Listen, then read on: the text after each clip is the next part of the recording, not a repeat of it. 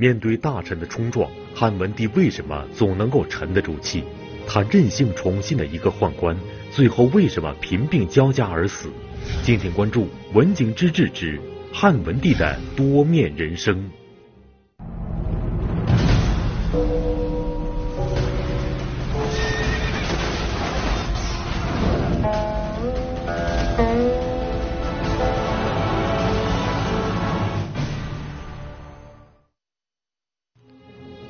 汉文帝刘恒是西汉的第三位皇帝，他二十三岁继位，在位二十三年，终年四十六岁，死后葬于长安附近的霸陵。汉文帝可以说是中国古代历史上少有的明君仁君，他一生宽仁恭俭，安民为本，以德政治天下，从而开创了一个国泰民安的盛世，为文景之治打下了坚实的基础。而在汉文帝的多彩人生中，他也有许多不为人知的一面。那么，这样一个低调谦逊的皇帝，究竟有着怎样的可爱之处？他与其他很多帝王不同的地方又在哪里呢？河南大学王立群教授为您精彩讲述系列节目《王立群读史记之文景之治》第十二集《汉文帝的多面人生》，敬请关注。作为文景之治的开创者，作为一代明君仁君，这个汉文帝的一生啊，我们基本上把它讲完了。这一集呢，就是汉文景之治啊，有关汉文帝的最后一集。这一集我们想讲一讲汉文帝到底是一个什么样的人，他到底给我们一个留下了一个什么样的一个形象，在。这个汉文帝这个系列中间有一个人物很重要，这个人叫袁盎，啊，这个袁盎，呃，和晁错是在《史记》中间列到一个传记中间，《袁盎晁错列传》。这个袁盎这个人跟汉文帝有过很多交集，我们通过袁盎的小三个小故事，先看一看汉文帝是个什么样的人。第一个小故事，这个文帝时期啊，袁盎。是文帝手下的一个大臣，但是文帝手下当时他很信任的一个宦官，这个人按照《史记》的记载叫赵同，赵同这个人是文帝朝汉文帝第一个宠幸的宦官，但是这个人跟袁盎两个人干起来了，干起来什么原因呢？是因为这个赵同。多次在汉文帝面前说袁盎的坏话，这个事儿被袁盎知道了。袁盎怎么知道呢？袁盎有一个侄子在文帝身边做官，了解的情况告诉了叔叔袁盎，说袁盎心里就有数了。有一次汉文帝外出，因为他喜欢这个赵同啊，他就让这个赵同给他坐在同一个车上。这个和皇帝坐同一个车上，在他当时是一个非常荣幸的事情啊。这个和他坐同一个车，这个有一个专门的名字，叫参乘。参乘就是陪着皇帝坐同一辆车。赵同参乘，结果袁盎看见以后，袁盎就跑到车跟前，往那一跪，拦住了。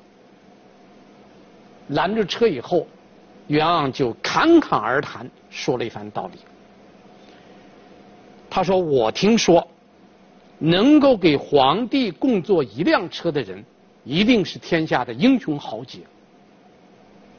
现在，我们这个大汉王朝，就是再没有人，也不能让一个行于之人、刀具之人，和皇帝坐在一个车上啊。结果，史书记载是上校。”下赵同，赵同泣下车，结果什么呢？汉文帝一听，哈哈大笑，笑完了以后，让赵同下车，赵同哭着下来了。从此以后，赵同在汉文帝面前就失宠了。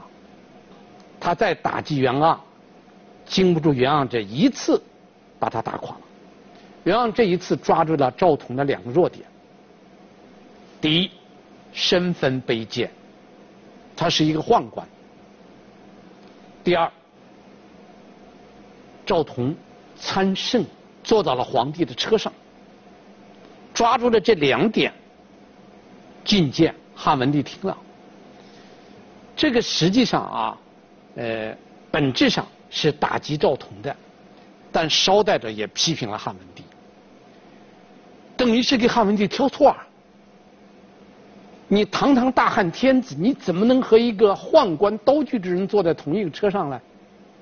但是，这个一般来说，给皇帝挑错、给皇帝纠错是个非常难做的活。但袁盎很聪明，袁盎这次最成功的地方，就在于，首先他是站在皇帝的立场上去考虑问题。我站在皇帝的立场上，你身为。天子和你在一块儿的都应当是天下的英雄豪杰，所以你让一个宦官在那儿，那不合适。所以他首先是站在了文帝的立场上，第二，他在批评的这个味道了，把它淡化了，而是把皇帝捧高了。所以汉文帝听了，明明是挑他的错，揪他的错。改他的错，但是汉文帝听了心里很舒服。这是袁盎和汉文帝交往的第一个小故事。第二次，汉文帝有一次到霸陵，我们上一集讲过霸陵，霸陵是在山上，是汉文帝的陵墓。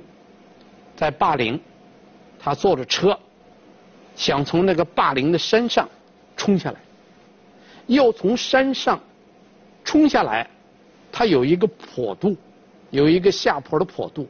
而且这个车这么冲下来，它是有危险的，它有速度，有坡度又有速度。结果袁盎就把这个车一把给拽住了。汉文帝看见袁盎拽着他的车，就问了一句：“将军怯也？你害怕了吗？”这个袁盎讲了一番很有名的话。臣闻千金之子坐不垂堂，百金之子不骑鴴。圣主不成为而侥幸，什么意思啊？我听说家有千金的，啊，就是富贵人家的这个人，他绝不会坐在这个靠近屋檐的地方，他怕那个屋檐上掉下东西来砸伤他。百金之子不骑鴴。百金之子赶不上千金之子了，家里有点钱的，不是像千子那么富的，那么有点钱的这些中产怎么办呢？他靠在那个家里的楼台的时候，他不靠栏杆，怕万一栏杆出现事故，他坠下去，坠身而亡。现在你怎么来？你不能图侥幸，你要这么冲下山。这样下去，将来马惊车败怎么办呢？如果马受惊了，如果车毁了，岂不是车毁人亡吗？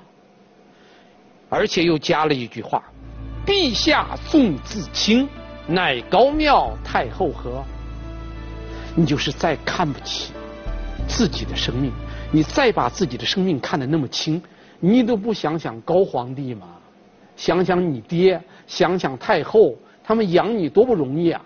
现在你当了皇帝，这么不看重自己的生命，你对得起你父亲母亲吗？最后，上乃止，汉文帝又接受了。这是元盎第二次为汉文帝纠错。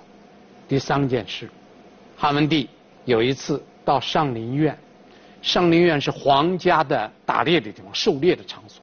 带着谁呢？带着皇后，还带着他最喜欢的慎夫人一块儿去了。到那以后呢，这个就安排座位。这个原来在皇宫里边呢，呃，慎夫人由于特别受到汉文帝的宠爱，她经常给皇后呢是并排而坐，两个人坐在一排。结果这一次在上林苑。安排这个吃饭的时候，袁盎把这个慎夫人领着，叫她坐到了后排，没有让她给皇后坐在一排。结果慎夫人一看，恼了，不坐。汉文帝一看恼了，史书记载是这样说的：慎夫人怒，不肯坐，上以怒起入禁中。慎夫人一生气不做了，皇上一生气站起来回宫里了，回宫里去了，不吃了。一个不做，一个不吃了。袁盎这个做法惹得汉文帝大怒。大家记住一，这地方有一个细节：汉文帝在最恼怒的时候，仅仅是。怒起入禁中，一生气站起来走了，没说话。最关键的是没说话，这一点非常关键。袁盎跟着就到皇宫里边，找着汉文帝，说了一段话。他说：“皇上啊，中国是个讲究礼制的国家，一定要讲究尊卑。”你现在已经立了皇后，皇后是你的正妻啊。慎夫人再受你的宠幸，慎夫人是个妾，这个妾怎么能够和主人同坐一排呢？你就是再喜欢她，你喜欢她干什么？你喜欢她，你可以多赏她钱，但是你不能坏的规矩。如果坏的规矩，你想想，当年。你父亲最宠爱那个戚夫人，最后不是变成人质了吗？这人质两个字一提，汉文帝打了个激灵，马上明白了。于是上乃悦，汉文帝高兴了，立即把慎夫人叫来，给他讲了一番道理。讲了一番道理以后，慎夫人也想通了，赐给袁盎一笔赏金。第三件事，这三件事我们都讲完了。这三件事中间，我们可以看到一个共同点：汉文帝在他最生气的时候，即使是发火，汉文帝也没有说话。这就是他的常人的一面。他有脾气，但是又显出这个人过人的一面。发脾气的时候。不表态，这就是过人的一面。汉文帝情商并不高，他生气，但是汉文帝的情商又很高，高在他在最生气的时候，他不说话不表态，事后他想通了再表态。这就是汉文帝，我们要看到汉文帝的另一面的，就是汉文帝和袁盎的故事。大文豪苏轼曾经在《江城子》一词中说过：“持节云中，何日遣冯唐？”说的是自己建功立业的豪情和壮志难酬的心绪。而这首词中提到的冯唐，是一个对汉文帝多有冒犯，却反被汉文帝重用的著名历史人物。那么，身为汉文帝的故国旧人，冯唐到底为了什么事情要顶撞汉文帝呢？他们君臣二人之间又留下了怎样传颂千古的佳话呢？冯唐这个人呢，他的祖父是赵国人，他的父亲后来迁到代国，代国人。我们讲过，汉文帝曾经做过代国的国君，做代王。冯唐呢，在汉文帝即位以后，这个冯唐在当时的中郎署做了一个小官。啊，有一次汉文帝的。坐车从那儿过，看见冯唐了。他觉得这个郎署啊，都是年轻人的地方，怎么能有这么一个年龄很大的一个老者了？就问他：“你叫什么姓名啊？您老家是哪里呀？”冯唐就如实的说了，特别说他：“我是代国人。”一提到是代国人，汉文帝就来了劲儿了，因为汉文帝做过十几年的代王啊，就说。说当年我在代国的时候，我手下有一个专门管给我做饭的官员，这个做饭的官员当时叫上食监，经常给我讲赵国有一个很有名的大将叫李琦，这个李琦当年在巨鹿之战中间如何如何勇敢，如何如何讲了很多，我对李琦印象很深。现在每一吃饭我就想起这个李琦。不知道老先生你是不是知道这个李琦的事儿？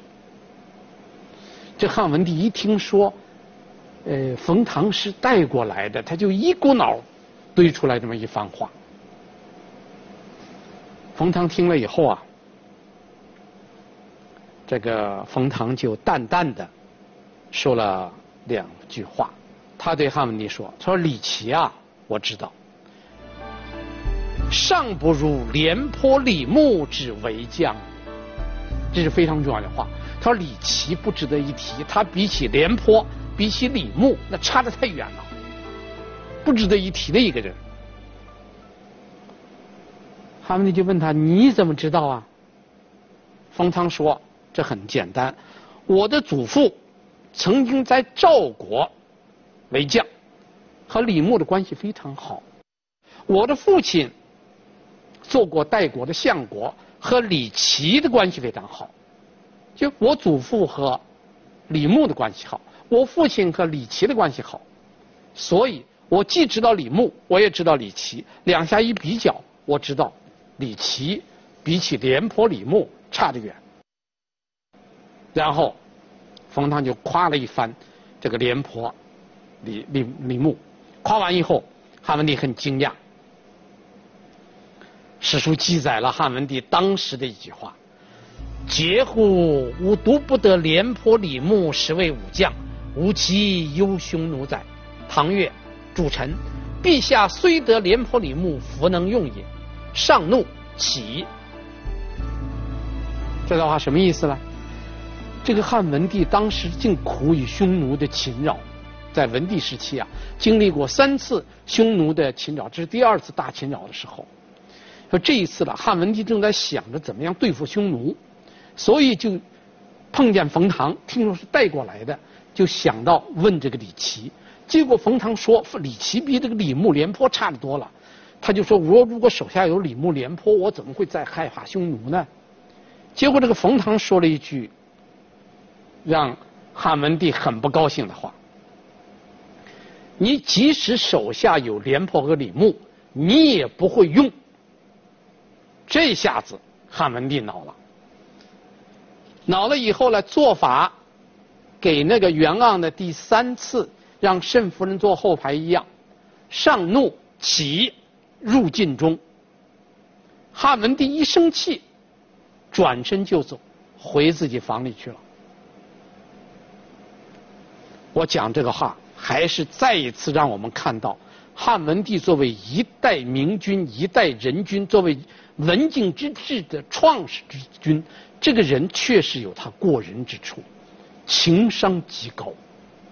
我们讲过他情商不高的一面，也讲他情商极高的一面。他的情商高在什么地方呢？就是在他最生气的时候，他不表态，他没有臭骂这个冯唐。前面讲他没有臭骂袁盎，这次没有臭骂冯唐。过了很长时间，他把冯唐叫过来。他给冯唐说：“公奈何重辱我，独无闲处乎？”什么意思啊？您老先生为什么当众羞辱我？你非说我有廉颇、李牧，我也不能用，你不是当众羞辱我吗？你就没有一个方便的时候，我在个没有人的时候给我讲讲这个话吗？冯唐说。我不知道这个机会，您别生气啊，陛下，我确实不知道这个机会。这个时候，正是匈奴大规模入侵昭挪、杀北地盎独魏的时候，这个汉文帝的全部精力都集中在对付匈奴的身上，因此他又把这个脾气降下来，放下身段问这个冯唐，他说：“你给我说说。”我为什么不能够用廉颇，不能用李牧？冯唐说：“这很简单呐。”他说：“我听说古代，凡是能够用名将的那些国君，他是怎么样对待那些名将的呢？”他说：“这些国君都是公开的对名将说：“上古的国君呐、在选将出征的时候是跪而推鼓，都是跪下来推车，而且给出征那些将领说得很清楚：都城以内我来管，都城以外你来管，杀伐、赏罚全部由你决定。回来以后，你向我报告一声。”就可以了。我的祖父告诉我，当年李牧为将的时候，李牧拿出全部的祖税的收入啊，犒赏士卒。这样，李牧深得将士的喜爱，所以李牧带兵非常能打。所以当时他北边抗击匈奴，东边攻破东胡，西边。抑制强秦，南边对付韩魏，李牧是赵国后期最有名的大将。当时赵国几乎称霸，当然这里有夸张之语啊。实际上，李牧在支撑赵国残局方面起了决定性的作用。但是后来出现什么情况？赵王迁继位以后，用了一个小人叫郭开，郭开进了谗言，结果。赵王迁杀了李牧，换了另一个将领严惧，导致赵国最后兵败国亡。一席话说的汉文帝哑口无言。他明白自己冯唐批评他不能够用名将的根本原因，是你不能够尊重那些名将，不能够给名将足够的权力。冯唐接着说。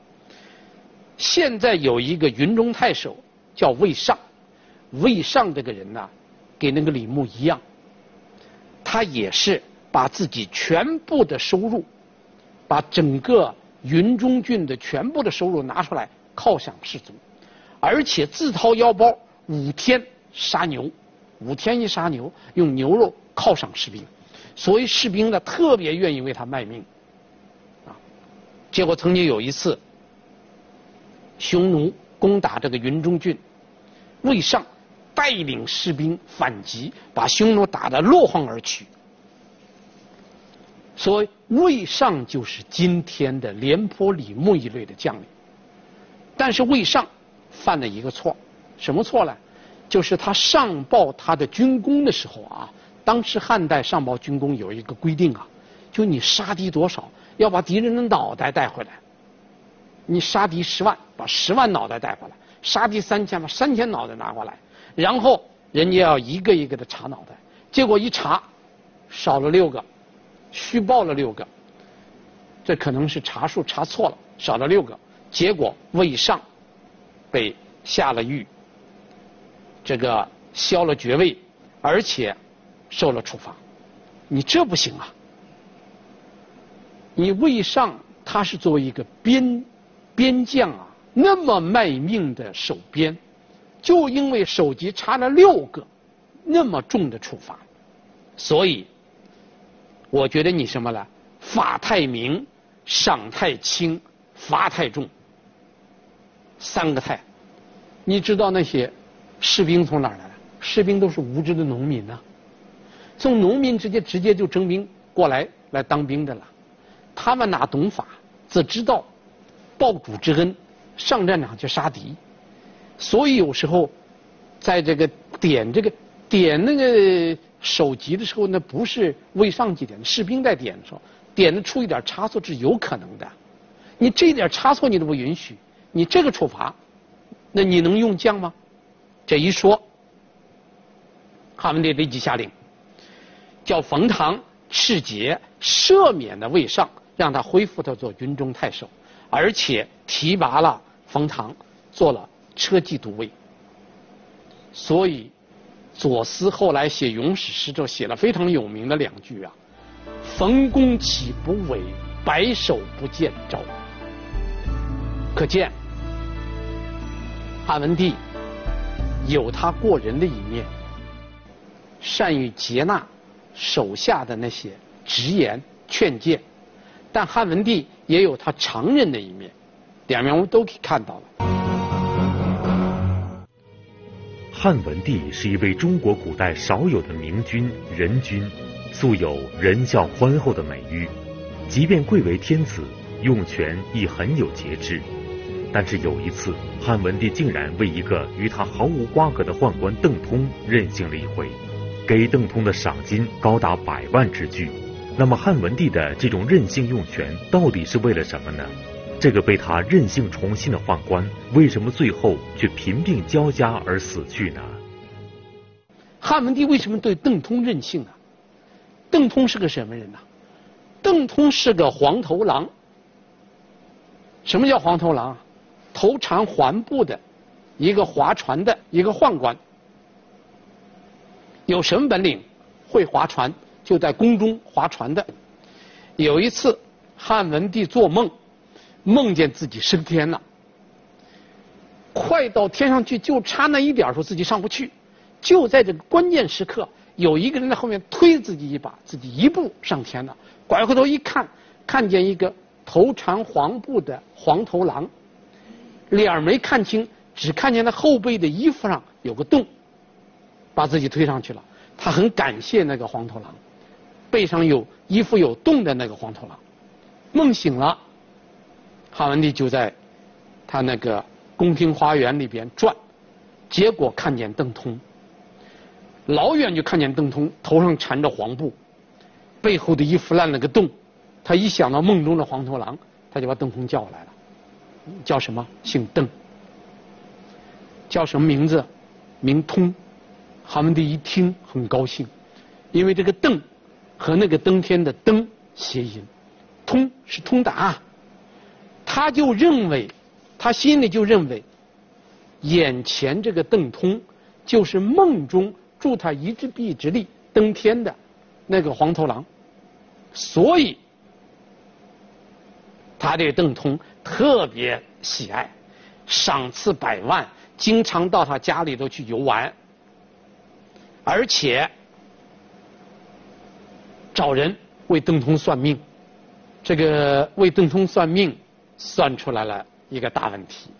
这个算命的人看了邓通面相以后，说了个四个字：当贫饿死。说邓通这个人。最终的面相告诉我们，他最后是穷的饿死了。汉文帝坚决不能接受这个算命人这个话。汉文帝说：“能够让邓通富贵的人不是别人就是我。你非要说邓通穷的饿死，我就不让他饿死，我还让他富。怎么办呢？赏给邓通一个铜山。什么叫铜山呢？已经发现。”开采铜矿的那个山，赏给邓通了，在四川。盐道，赏给邓通一个铜山。邓通当时就在家里边可以开采铜矿，自己造钱。但是后来出了一件事儿，邓通那个人没有别的本事，他就有一点，就是逢迎汉文帝。有一次汉文帝这个。腿上长了疮，大家知道腿上长疮，在今天来看小小病啊，长疮绝不是。我们现在看看这个，呃，致人死亡的病，我们把心血管什么癌症啊，这排得很前面，没有说长疮死的。长疮在今天外科非常发达的情况下，这个皮肤病的这个疮已经是个很小的一个病了。但是中医的外科不发达。我们中医的外科是外病内治，所以中国的中医外科手术不发达，所以他没有外科手术，所以长疮了，汉文帝就很痛苦。邓通怎么办呢？邓通这个就趴在汉文帝的腿上，对着那个流脓那个那个那个那个疮，亲自用嘴去吸那个脓。吸一吸，再吐出来；吸一吸，再吐出来。汉文帝很受感动，所以汉文帝就问邓通：“你说谁对我最亲？”邓通：“那是你太子啊，肯定是太子对你最亲呐。”汉文帝一听就头疼了。第二天，他儿子就是当时的太子，也就是后来的汉景帝，进来了，入宫来给皇上请安。他爹正害害那个疮，躺在床上了，就汉文帝就让他的儿子，就是太子，为他亲自用嘴吸那个腿上的疮那个脓。太子也做了，但太子做这个事儿的时候，心里有一点恶心，脸色上带出来了。太子出来以后就很纳闷儿，我爹怎么会想起来叫我用嘴去给他吸那个腿上的脓疮的脓呢？一打听，是那个邓通干的活儿。邓通干过以后，把脓吸出来了。第一，有利于他好得快，呃，当时消炎药不发达嘛。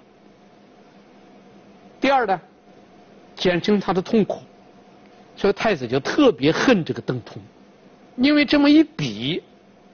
邓通比太子对皇上更好，把太子给比下去了。所以邓通啊，他还不知道，实际上他得罪了，得罪了当时的这个太子。所以景帝继位以后，景帝就想打击这个邓通。当然，在汉文帝在世的时候，邓通是。那可以是，呃，过得很幸福、很快乐。但是，邓通正因为受到文帝的宠幸，这人都有会有毛病。因为汉文帝太宠幸邓这个邓通了，邓通的话呢，天天在皇帝身边，而且对其他大臣也不放在眼里了。这一天刚好赶到一件事儿，什么事儿呢？宰相。当时的丞相申屠嘉来找皇上汇报工作，谈点公事儿。邓通刚好在皇帝的身边。本来丞相是重臣呐，申屠嘉是当年追随汉高祖刘邦打天下的功臣，只不过申屠嘉在当时这个周勃啊、陈平啊、韩信啊这些人面前，申屠家是一个很低的一个一个官吏。但是到这些人都死过以后，文帝朝的中后期，申屠家就做了丞相了。申屠家在给汉文帝汇报工作的时候，这个邓通在身边表现得很不尊重申屠家，所以申屠家就很恼，他就当时就在朝堂上就告诉这个汉文帝：你喜欢一个朝臣，呃，喜欢这么一个小臣是可以的，但是你不能让他乱了礼法。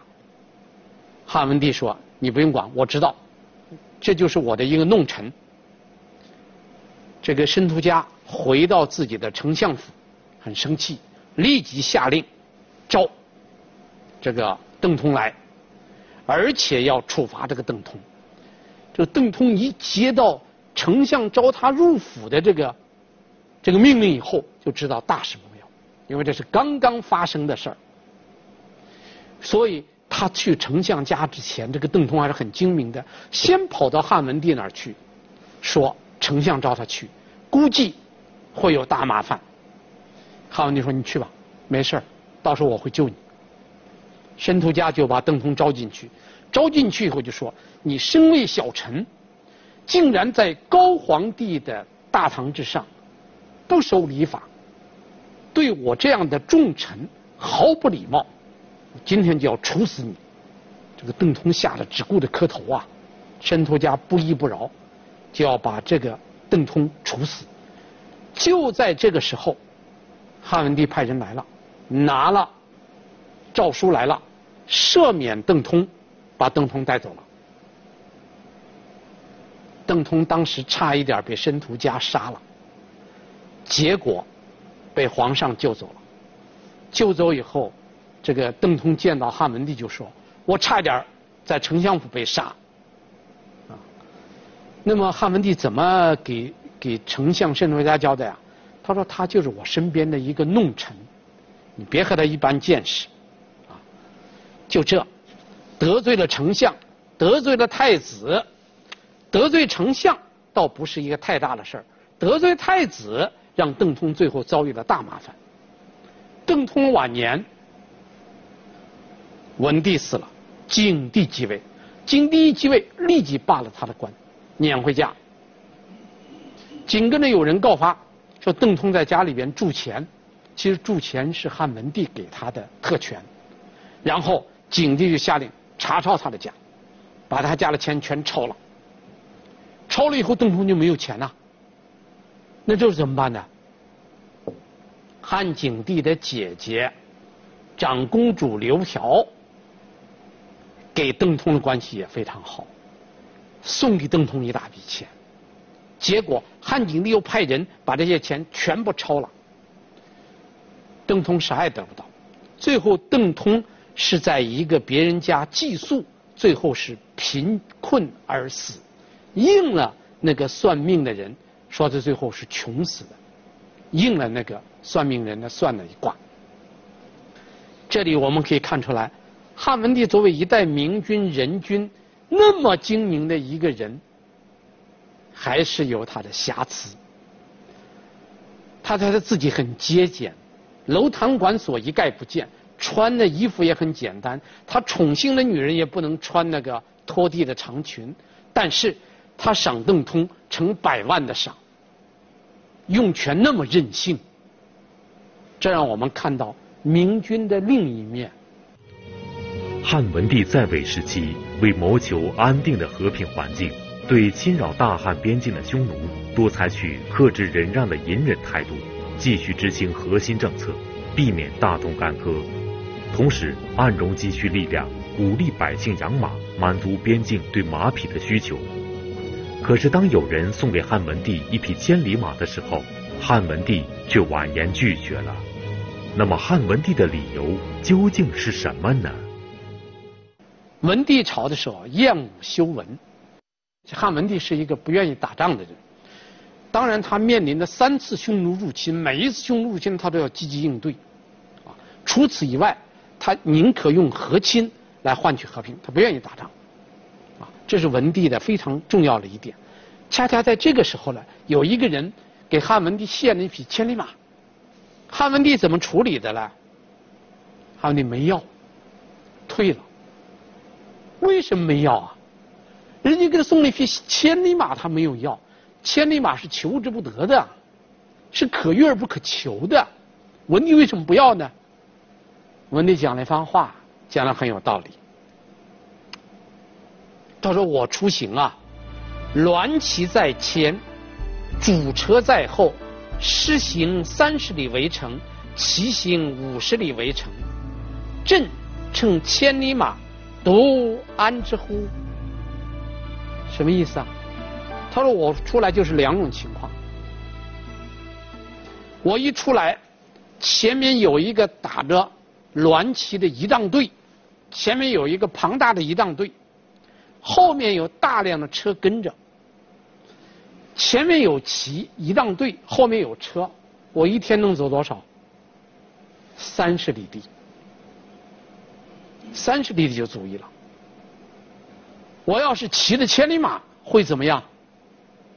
日行千里，我的仪仗队也不要了，我的后面的车队吧，我一个人骑着千里马，一溜烟跑到前面去了，我有什么用？不要。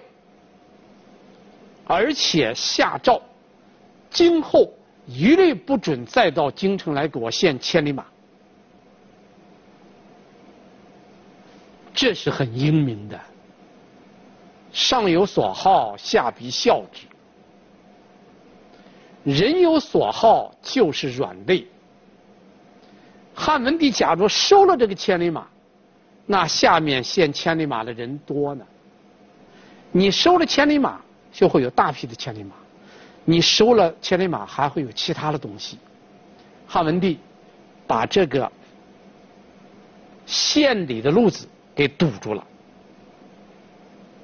他没有像普希金那个著名的童话中间渔夫和金鱼故事中那个老太婆贪得无厌，知道知足，懂得舍弃。直到舍弃，说明汉文帝还是头脑很清醒的一个人。身为皇帝，贵为天子，富有天下，能够懂得知足，很不容易。当然，文帝最后很可惜，在位二十三年，四十六岁去世。文帝先是太子登基，那么太子是怎么样完成文景之治的呢？我们下次。